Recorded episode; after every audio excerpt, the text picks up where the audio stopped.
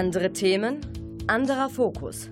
Bürgerfunk im Medienforum Münster.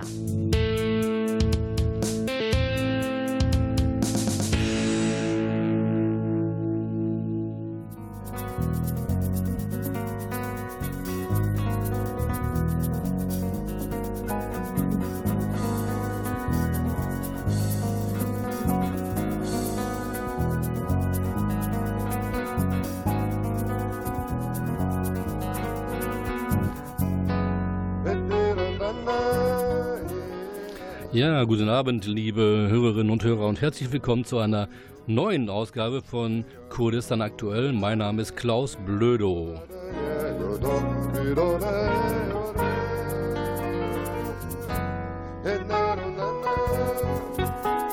Tja, und in unserer heutigen Ausgabe von Kurdistan aktuell beschäftigen wir uns unter anderem mit dem PKK-Verbot, das sich in diesem Jahr zum 25. Mal jährte und äh, wer damit zu tun hat und wie das da weitergehen soll.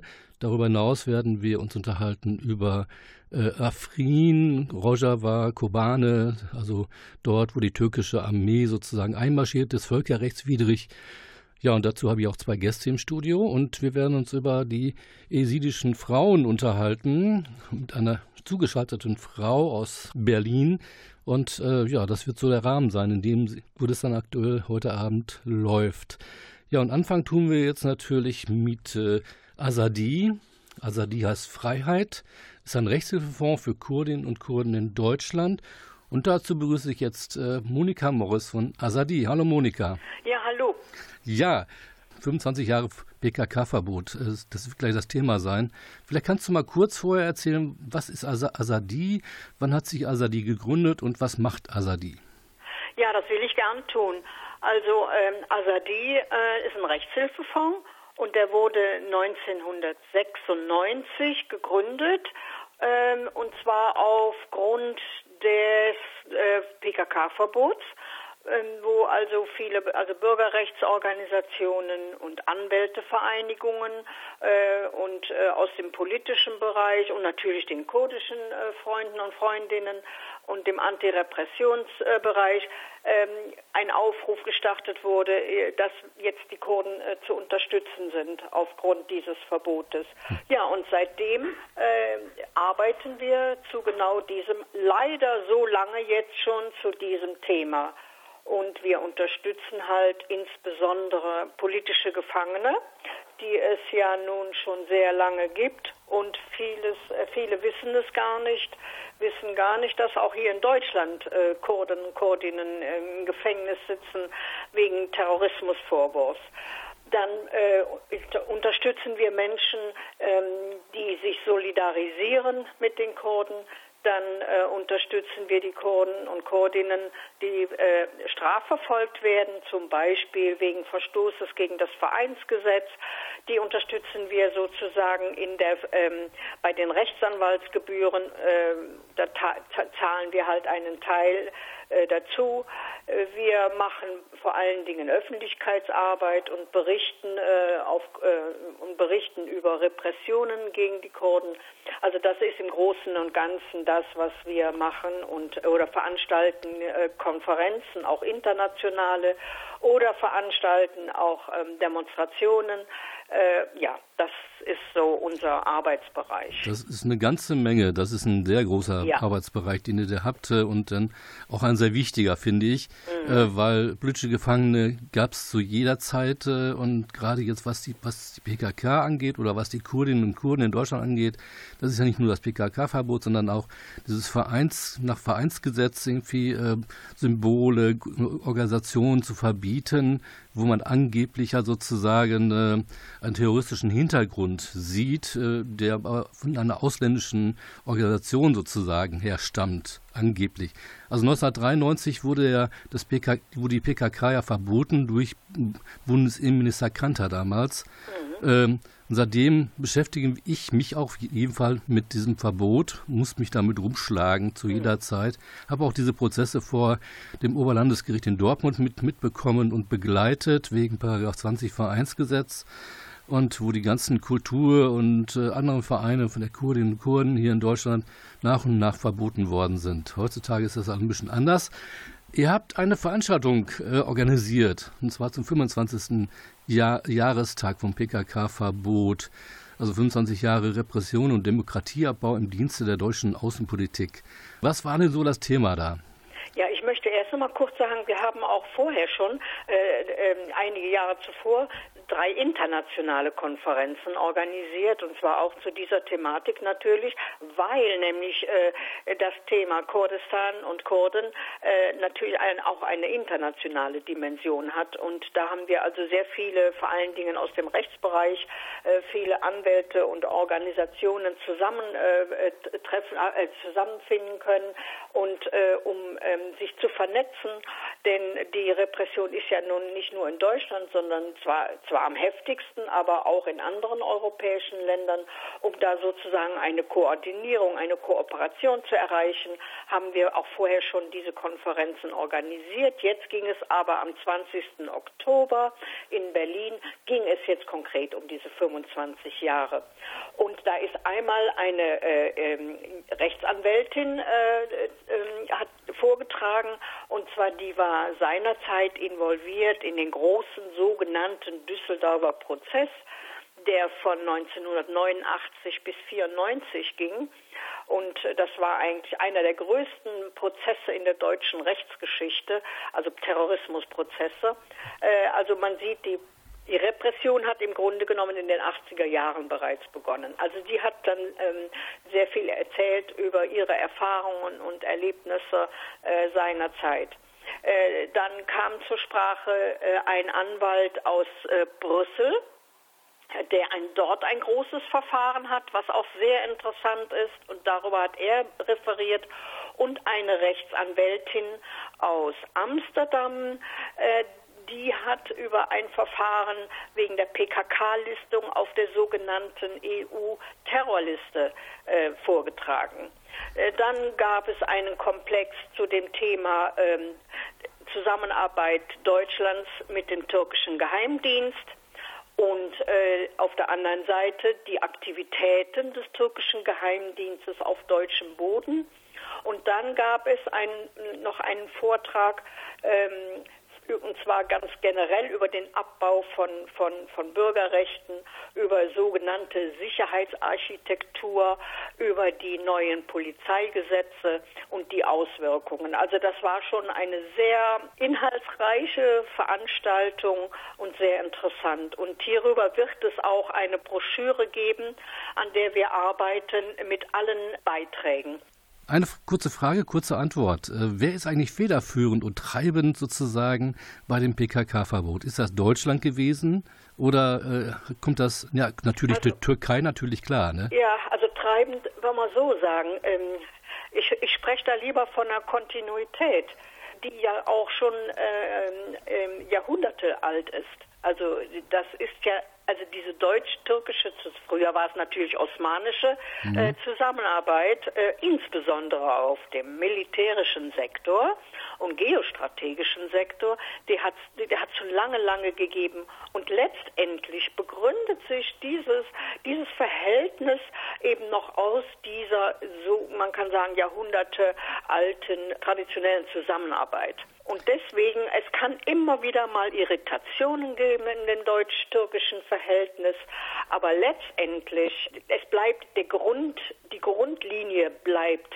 vorhanden, mhm. nämlich, äh, dass Deutschland die Türkei unterstützt auch wenn es einen Erdogan gibt, auch wenn es äh, Zehntausende, Hunderttausende Leute in den Gefängnissen gibt, ja, das ist, das äh, äh, findet man dann auch nicht so ganz prima von Regierungsseite, aber. Aber man verhaftet trotzdem weiterhin lustig. Aber weiter, es ja. bleibt bei der Linie. Ja. Das ähm, ist das äh, Üble. Kommen wir kurz auf die europäische Dimension der PKK-Verfolgung zu sprechen. Ja. Berufungsgericht in Brüssel, also Stichwort PKK, keine terroristische Organisation, sondern Konfliktpartei im Sinne des Aha. Völkerrechts. Was gibt es denn da kurz darüber zu berichten? Ja, also das ist so, dass es gibt, es gibt da ein Großverfahren. Es gab vor einigen Jahren eine, eine Großrazzia, äh, also wirklich im riesigen Ausmaßes mit, mit, mit äh, über 30 An, äh, Betroffenen und äh, äh, das Verfahren, das da eröffnet werden sollte in, in, in Brüssel, äh, da hat das entsprechende Gericht gesagt, also in Belgien könne das nach, den, nach der belgischen Rechtsprechung könnte das Verfahren so nicht eröffnet werden, also wegen Terrorismus, weil das Gericht sah es so, dass es sich bei, nach deren Auffassung äh, bei der PKK nicht um eine terroristische Vereinigung handelt, sondern um eine Konfliktpartei im Sinne des Völkerrechts. Also sozusagen, dass äh, die Kurden das Recht haben, sich äh, zur Verteidigung gegen Verfolgung und Unterdrückung. Genau so soll es sein. Ja, ähm, und dieses, ich will noch sagen, dieses, ja. äh, das, das Verfahren wird im Frühjahr äh, mit einem Urteil beendet werden. Also das wird nochmal sehr spannend. Mhm. Ja, warten wir mal ab und äh, hoffen wir das Beste, äh, obwohl sich der Deutschland wahrscheinlich da ähm, ja. Nicht, nicht drum scheren wird. Nö, das, das ne? nicht. Ähm, es gibt jetzt zum Abschluss ein, ein, kurz noch ähm, eine Demonstration ge gemeinsam gegen Polizeigesetze, PKK-Verbot und Nationalismus. Ja. Und zwar am 1. 1. Dezember, ich sage mal September. Ja. Äh, Der Wunsch nach Freiheit lässt sich nicht verbieten, gemeinsam gegen Polizeigesetze, PKK-Verbote und Nationalismus. Mit was rechnet ihr? Ja, also äh, erstmal sind wir jetzt nicht die, die, die Haupt, nicht die Hauptanmelder und nicht die Hauptorganisatoren, sondern das machen Leute in Berlin. Ja. Aber ähm, was wird dort passieren auf der Demonstration? Was wird passieren? Was macht man auf einer Demonstration? Man hält Reden, man wird. Ja. Ich glaube, das wird eine starke, laute, kräftige Demonstration. Davon gehe ich aus und ich gehe auch aus, dass mit vielen, mit vielen Teilnehmerinnen äh, das stattfinden wird.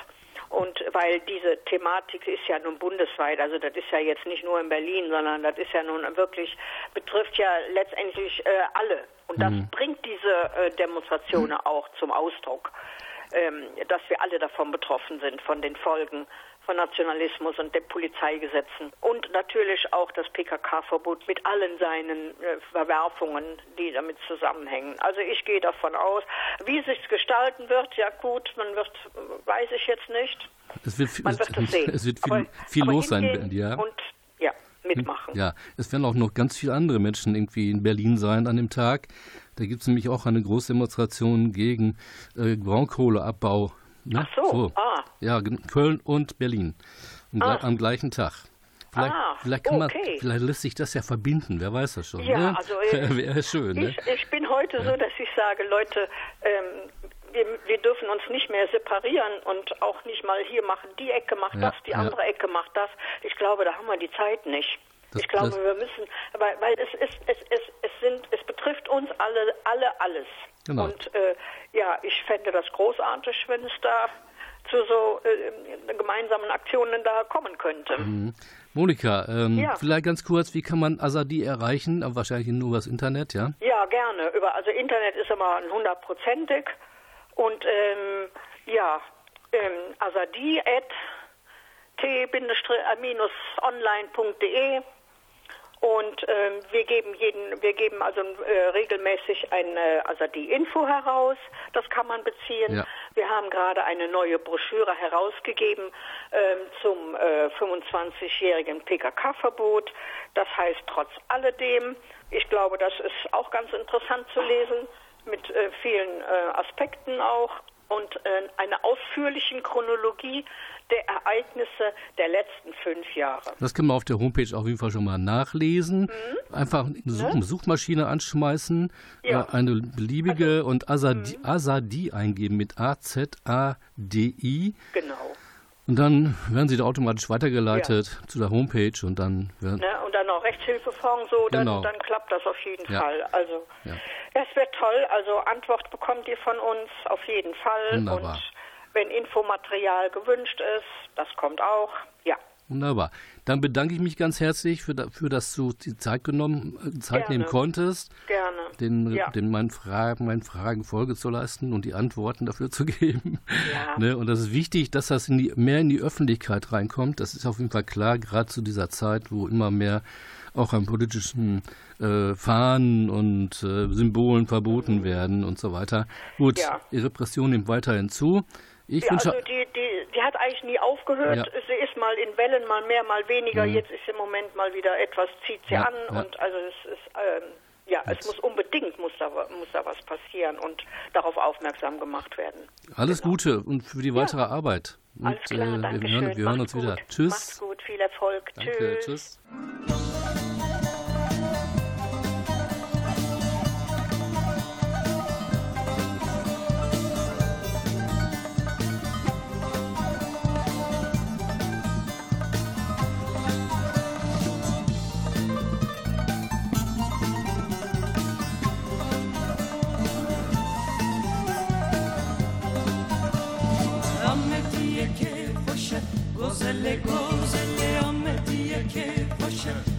convocó.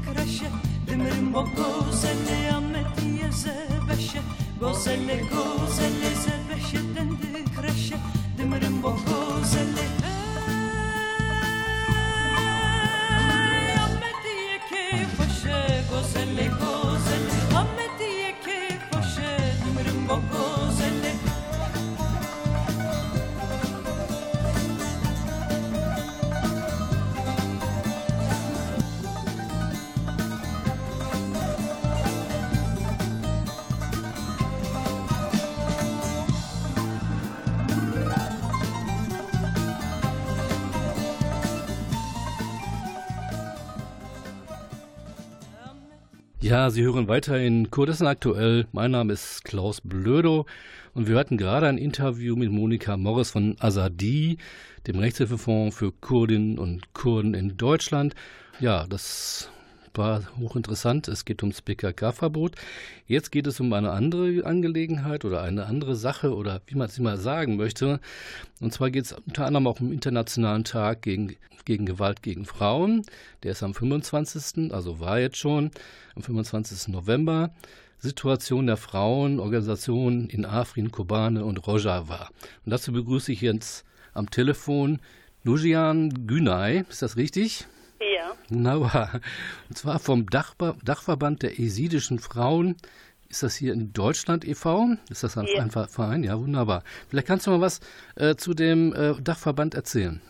der Jesidischen Frauenrat eigentlich wurde gegründet Ja. äh, 2014, kurz vor dem äh, Genozid, äh, dieses Jahr am August 2014 stattfand. Es wurden ja regional, das heißt äh, sowohl hier in Berlin, wo ich ja lebe, in äh, Achim, in, äh, in der Nähe von Bielefeld, äh, überall, wo jesidischen Frauen sind, wurden Frauenräte gegründet und auf diesen Frauenräte wurde dann äh, Dachverband der jesidischen Frauenrats in Deutschland und heute kann man ehrlich sagen, Dachverband der jesidischen Frauenräte Europa oder gar weltweit nennen, weil wir unsere Mitglieder auch bis in Russland haben, Armenien, Georgien, Rojava, Schengal, Türkei und, und, und.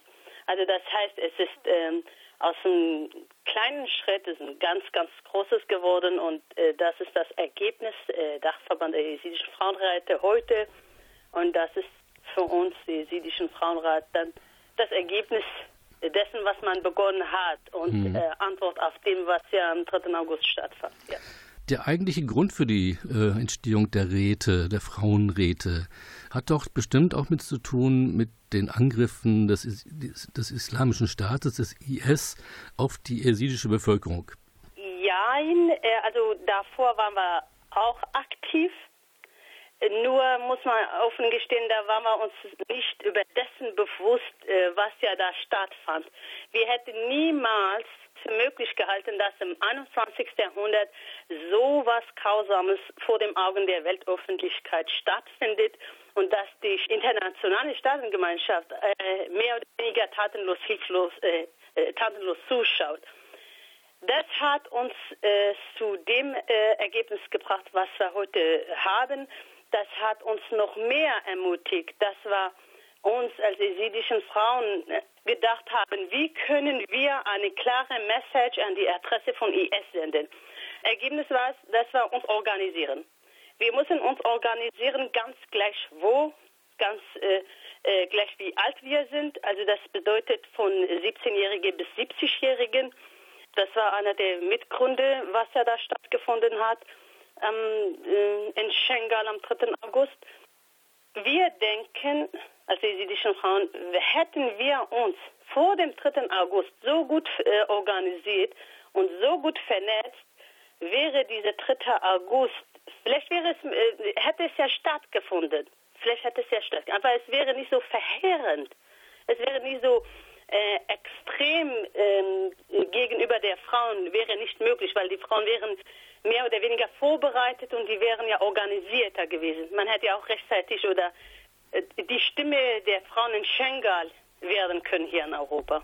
Ja, das ja, würde ich sagen, es könnte so sein, aber wir wissen ja auch, dass mit dem IS äh, noch andere Mächte verbunden sind oder waren und immer noch sind, wie zum Beispiel, unter anderem auch die Türkei, Saudi-Arabien etc.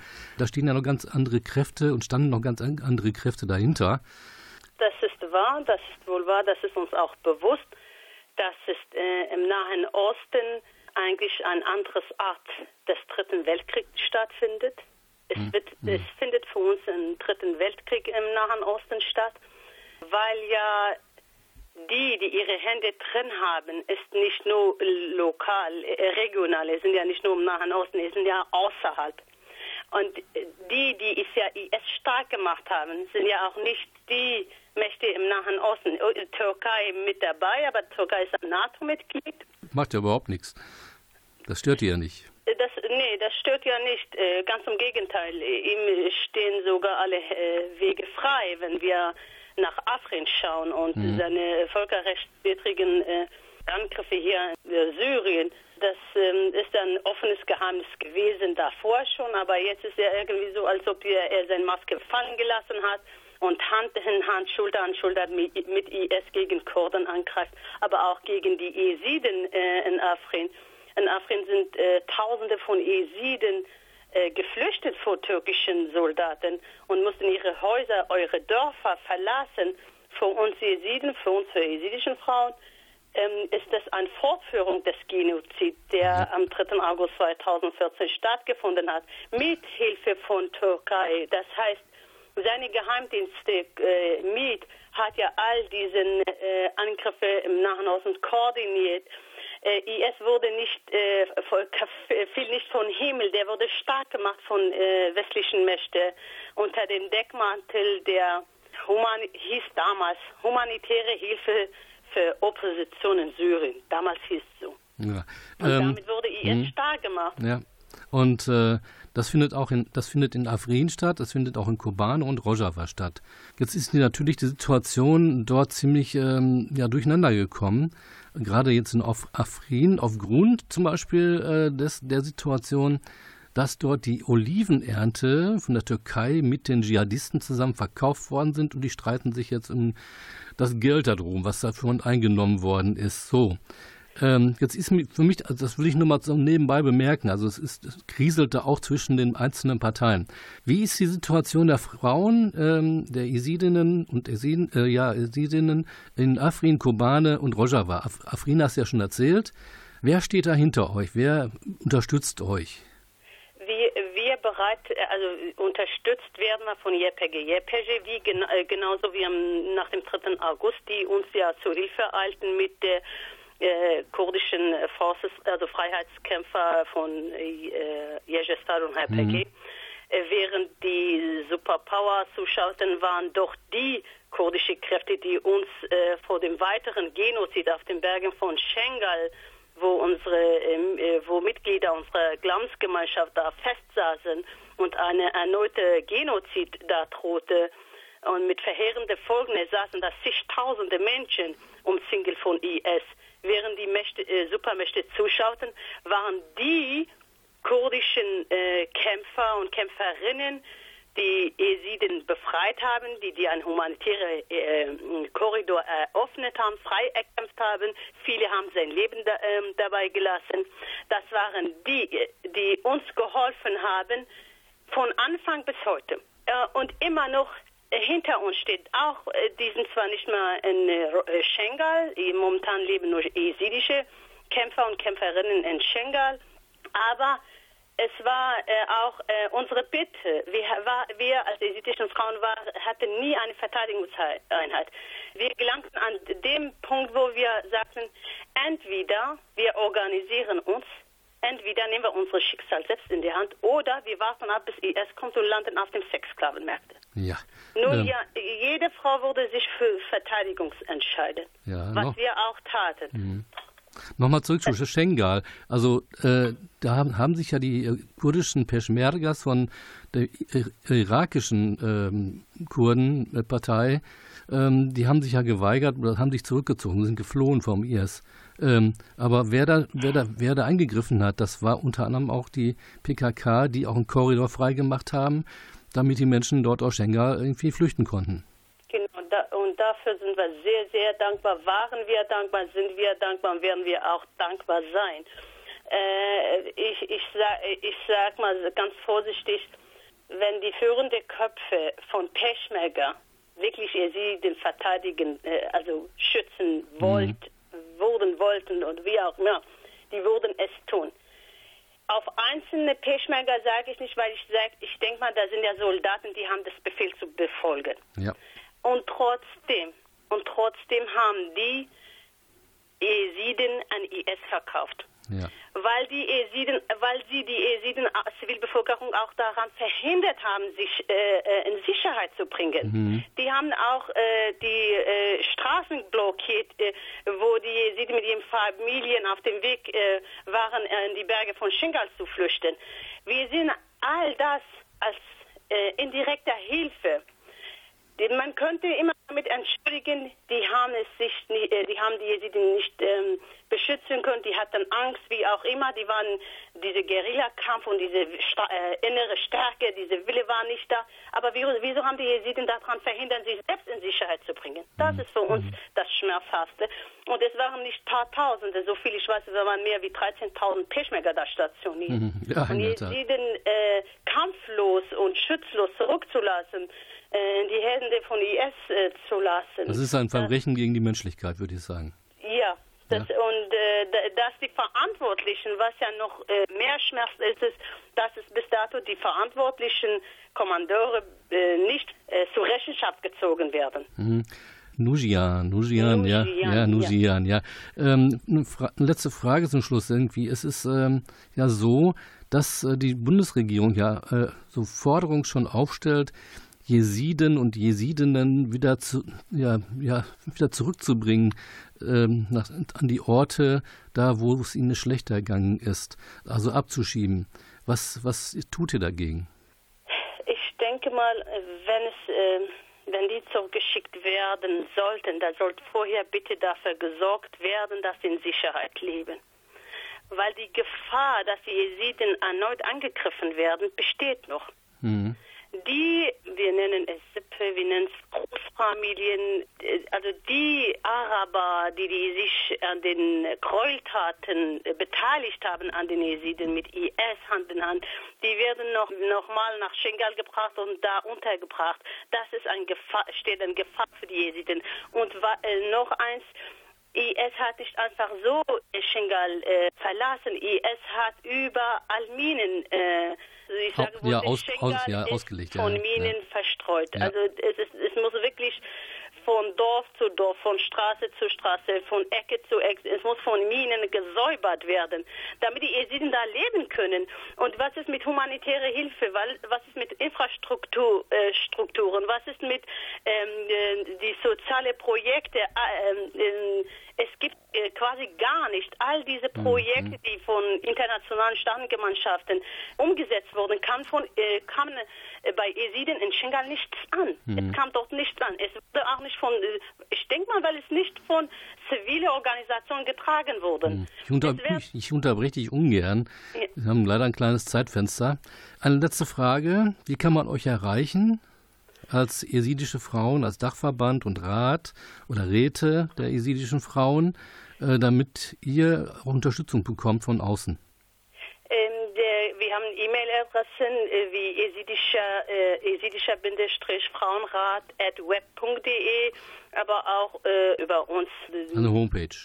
Homepage Esid äh, Dachverband des Ja. Esidischen Frauenrats e.V. Das Sitz ist in äh, Bielefeld. Also man kann uns sehr gut erreichen und Hm. ja, man, momentan, was ich ja noch sagen wollte, momentan gibt es zum Beispiel in Schengal, was wir gerade unterstützen, äh, Fra äh, Gesundheitszentrum. Es war nicht so, wie wir uns hier in Europa vorstellen, aber es ist ein Anfang, es ist ein erster äh, Schritt. Es gibt einen Kindergarten, äh, abgesehen von den äh, Frauenorganisationen wie Frauen äh, ähm, oder Frau, Frauenverteidigungseinheiten wie Jejesche, die nur aus esidischen Frauen besteht. All das hat ja nach dem 3. August äh, stattgefunden, all diese Organisationen. Gut, das geben wir unseren Hörern weiter.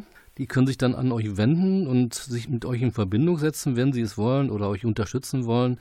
Ich bedanke mich ganz herzlich für die äh, Antworten und die Ausführungen, die du gemacht hast zu, zum Thema Gewalt gegen Frauen, gegen jesidische Frauen und äh, eure Organisation Dachverband, der Rat der jesidischen Frauen hier in Deutschland.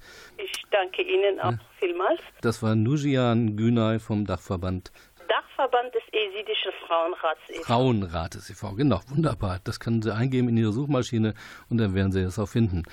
Ja, wir hören jetzt noch ein wenig Musik und dann geht's weiter äh, mit Solidarität mit Afrin und da werden wir uns gleich weiter drüber unterhalten.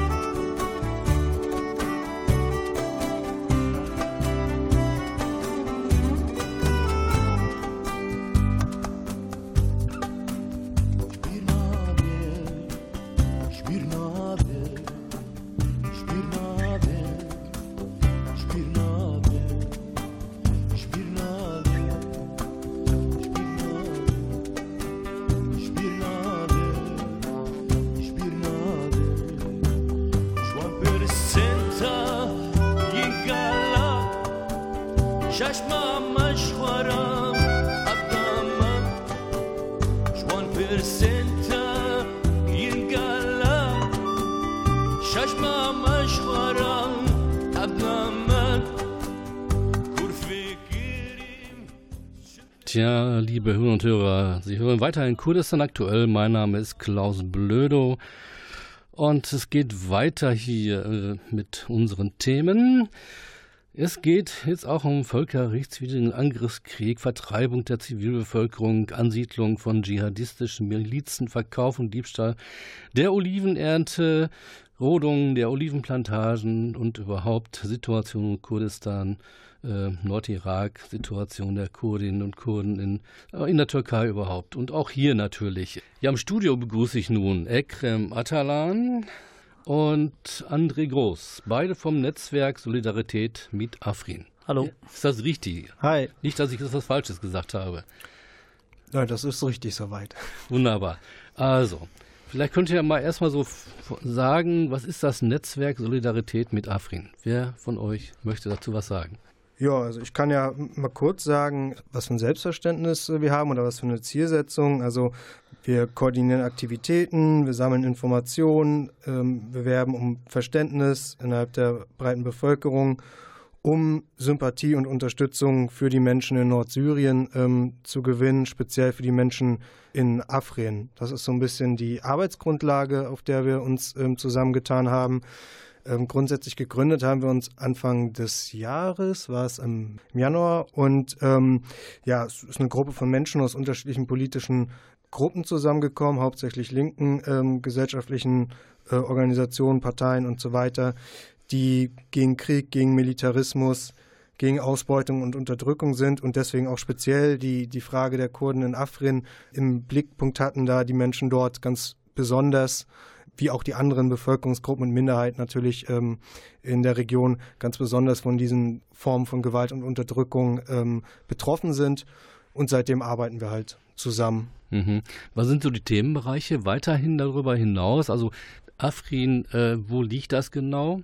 Also äh, Afrin ist, ist in Nordsyrien, Ja. direkt an der Grenze zur Türkei. Also äh, wie André schon erwähnt hat, ist damals durch den völkerrechtswidrigen Angriff und mittlerweile ist leider Afrin von der Türkei und den verbündeten Dschihadisten mit deutschen Panzern. Deswegen war auch äh, von hier aus Aktionen notwendig, weil äh, dementsprechend Panzer aus Deutschland hin- dorthin gingen. Also ist Nordsyrien und äh, ist leider jetzt in Besatzung von äh, Türkei und den verbündeten Dschihadisten. Mhm. Und ähm, das geht ja wahrscheinlich darüber hinaus. Also wie ist das, wie ist die, hat sich die Situation entwickelt in der letzten Zeit? Also es war ist ja ein völkerrechtswidriger Angriffskrieg äh, der Türkei gegen einen souveränen Staat, in dem Fall Nord, Nordsyrien und in dem Fall natürlich die Region oder der Kanton äh, Afrin. Äh, Es geht aber auch weiter ähm, bis äh, Rojava, Kobane. Und äh, das soll eigentlich weitergehen. Die, die türkische Armee hat ja irgendwie immer wieder angekündigt, ja, ähm, das zu säubern. Ja, das ist auch Gefährlich. Das ist auf jeden Fall ziemlich scheiße. Also wie du es schon äh, sagst, Klaus, ähm, die Türkei besteht darauf, im Norden von Syrien ähm, eine Art äh, Pufferzone zwischen der türkischen Grenze und dem äh, syrischen Staatsgebiet ähm, einzurichten. Immer natürlich unter dem Deckmantel der angeblichen ähm, Terrorgefahr und der äh, Sicherheit der Türkei. Aber alle Menschen, die sich mit den politischen Gegebenheiten vor Ort und mit der Geschichte dieses Konflikts auch ein bisschen weiter ähm, auseinandersetzen, ähm, wissen eigentlich, dass es der ähm, Türkei darum geht, die Repression gegenüber äh, den Kurdinnen und Kurden zu stärken und zu verhindern, dass sich äh, die Kurden dort organisieren, dass sie ihr politisches, basisdemokratisches äh, System aufbauen und dass sie eben auch eine alternative Lebensweise dort aufbauen können zu dem immer autoritärer agierenden ähm, türkischen Staat, dem dieses Projekt einfach ein, äh, ein Dorn im Auge ist. Und deswegen wird dort ähm, mit militärischer Gewalt einfach gegen die Zivil Zivilbevölkerung vorgegangen, wie du schon sagst, auf völkerrechtswidrige Art und Weise. Äh, das türkische Militär geht dabei äh, so weit, wie es eben kommt. Also ähm, das ist so eine Salamitaktik. Erst Afrin, dann äh, Manbij, ähm, dann gab es noch eine andere äh, Region dazwischen um Al-Bab. Dann und irgendwann soll sozusagen dieser, dieser Korridor bis hin zur irakischen Grenze geschlossen werden. Und ähm, die Türkei sozusagen arbeitet sich dort mit ihrem Militär Stück für Stück voran. Und sie kriegt auch jegliche Unterstützung von allen möglichen Parteien, unter anderem auch äh, von Deutschland, von den USA mittlerweile, auch von Russland. Also die, die sich da überhaupt nicht mehr ein, einmischen sozusagen, sondern die Türkei machen lassen und sie bei, dabei auch noch wirtschaftlich, militärisch unterstützen. Also äh, es scheint so, dass äh, dieser demokratische Konföderalismus, diese Gleichberechtigung von Mann und Frau, dieses Selbstbestimmungsrecht der Völker und Religionen in einem Gebiet, wo drumherum nur Krieg ist, von diesen Staaten, die Einfluss auf die Türkei ausüben können, eigentlich völlig egal ist. Also das heißt, die strategischen Ziele und wirtschaftlichen Ziele mit der Türkei werden über Menschenrechte gestellt und äh, dahingehend äh, tatenlos, nicht nur tatenlos zugesehen, sondern äh, aus Deutschland hauptsächlich militärisch sogar unterstützt dass die Türkei diesen völkerrechtswidrigen Angriff auch ausweiten kann und äh, selbst hier die Kurden äh, die Repression äh, ausgesetzt sind. Man muss eins äh, erwähnen, dass äh, wo in Syrien der Krieg angefangen hat, die Kurden in Nordsyrien auf friedliche Art äh, die Selbstbestimmung aufgebaut haben, demokratische Strukturen aufgebaut haben und äh, dort friedlich alle Volksgruppen involviert haben und äh, ein friedliches Zusammenleben ermöglicht haben. Solange der islamische Staat Nordsyrien in, unter seiner Kontrolle hatte, hatte die Türkei überhaupt keinen Grund oder keinen Grund gesehen, dort zu intervenieren. Man äh, bedenke 2014, wo Kobane angegriffen wird, wurde, äh, Kobane gilt mittlerweile bei uns äh, Kurden, aber auch weltweit als Symbol des Widerstandes gegen den islamischen Staat, gegen die Unmenschlichkeit. Da war Kobane zu 80 Prozent umzingelt vom islamischen Staat und äh, komplett Nordsyrien oder fast lange äh, Strecken der, von Syrien in islamischer Hand. Da hat aber die Türkei nicht den Grund gesehen. Jetzt, wo aber die Kurden ihr Selbstbestimmungsrecht ausüben wollen, passt das der Türkei nicht. Türkei als NATO-Mitglied hat an der Grenze zu Syrien auch ein, entlang der kompletten Grenze eine ziemlich hohe Mauer gebaut. Man muss sich das vorstellen, dass so die Kommunikation auch zwischen den Kurden, da sind ja kurdische Siedlungsgebiete, die nach dem Ersten Weltkrieg aufgeteilt worden sind, und man so eine Mauer gezogen hat, dass der Kontakt und äh, das Zwischenmenschliche zwischen den Kurden in der Türkei und in Syrien überhaupt nicht gegeben ist. Das scheint ja irgendwie in Mode gekommen zu sein, Mauern zu bauen. Also, der, ja. also nicht nur, dass er, äh, der hat ja, äh, man hat ja schon gesehen, dass äh, Opposition auch in der Türkei unterdrückt worden ist, mhm. Politiker verhaftet worden sind, Bürgermeister durch Gouverneure ersetzt werden, äh, die Opposition und das Parlament eigentlich komplett abgeschafft worden ist. Erdogan als Alleinherrscher und äh, egal wo die Kurden irgendwie das Recht auf, äh, auf Leben und Kurdensein anstreben, äh, sehen wir die Türkei als NATO-Mitglied leider als Gegenkraft, mhm. die das verhindern will. Ja, es, es gäbe noch viel zu sagen dazu. Äh, es gäbe auch noch viel zu sagen, was hier in Deutschland passiert. Ähm, zum Beispiel die, ja, es gibt eine ganze Menge noch, aber das schaffen wir in dieser Sendung nicht mehr. Zum Beispiel die, die Verbote von kurdischen Symbolen, Farben, äh, Plakaten, Transparenten, wo die äh, Befreiungsbewegungen mit drauf abgebildet sind oder wo man die Befreiungsbewegungen und die Guerilla, die sozusagen die, die Zivilbevölkerung schützt, die werden hier kriminalisiert und äh, ja, in Verbindung auch mit Abdullah Öcalan, den immerhin den immer noch Generalsekretär der der PKK, ähm, muss man, da muss man zwischendurch auch nochmal sagen dürfen, das ist ein politischer Gefangener, der seit vielen, vielen Jahren isoliert auf einer Insel äh, gefangen gehalten wird. Wie kann man das Netzwerk Solidarität mit Afrin erreichen? Wann trifft sich das? Äh, wie ist der Kontakt möglich? Gibt es eine Homepage? Genau, also hauptsächlich koordinieren wir uns über unsere wöchentlichen Treffen. Also das ist am wichtigsten. Wir arbeiten ja vor allem oder wir arbeiten in Münster. Wir treffen uns deswegen auch wirklich in Persona jede Woche äh, montags 18 Uhr in äh, Münster in der Wolbecker Straße 1 im Demokratisch-Kurdischen Gesellschaftszentrum. Ähm, dort können also alle vor allem MünsteranerInnen, Münsteraner und Menschen aus der Umgebung können uns da halt jede Woche kennenlernen und sich anschließen und äh, direkt einsteigen in die politische Arbeit. Wir sind aber mittlerweile auch auf Twitter zu finden. Wir bauen zurzeit auch eine Website auf, auf der wir vor allem wirklich äh, Aufklärungsarbeit, politische Aufklärungsarbeit leisten wollen, aber als natürlich auch äh, eine Anlaufstelle ähm, äh, bieten möchten für Menschen, die sich interessieren für das Thema und äh, natürlich auch äh, die, die Vernetzung äh, mit, mit ähnlichen Gruppen, die am selben Thema arbeiten, vorantreiben wollen. Ähm, die ist aber halt zurzeit noch im Aufbau. Am besten ist es wirklich, wenn man einfach mal vorbeikommt und äh, uns wirklich äh, äh, einfach kennenlernt und direkt einsteigt in die politische Arbeit. Ja, das ist schon mal ganz gut. Gibt es noch äh, ein Abschlusswort an die Hörer, Hörerinnen und Hörer, die äh, mobilisieren möchtet? Also äh, bei uns gibt es äh, Einspruch äh, bei den Frauen vor allem, äh, das äh, Widerstand Leben, Jinjian Azadi ist Frau, Leben, Freiheit.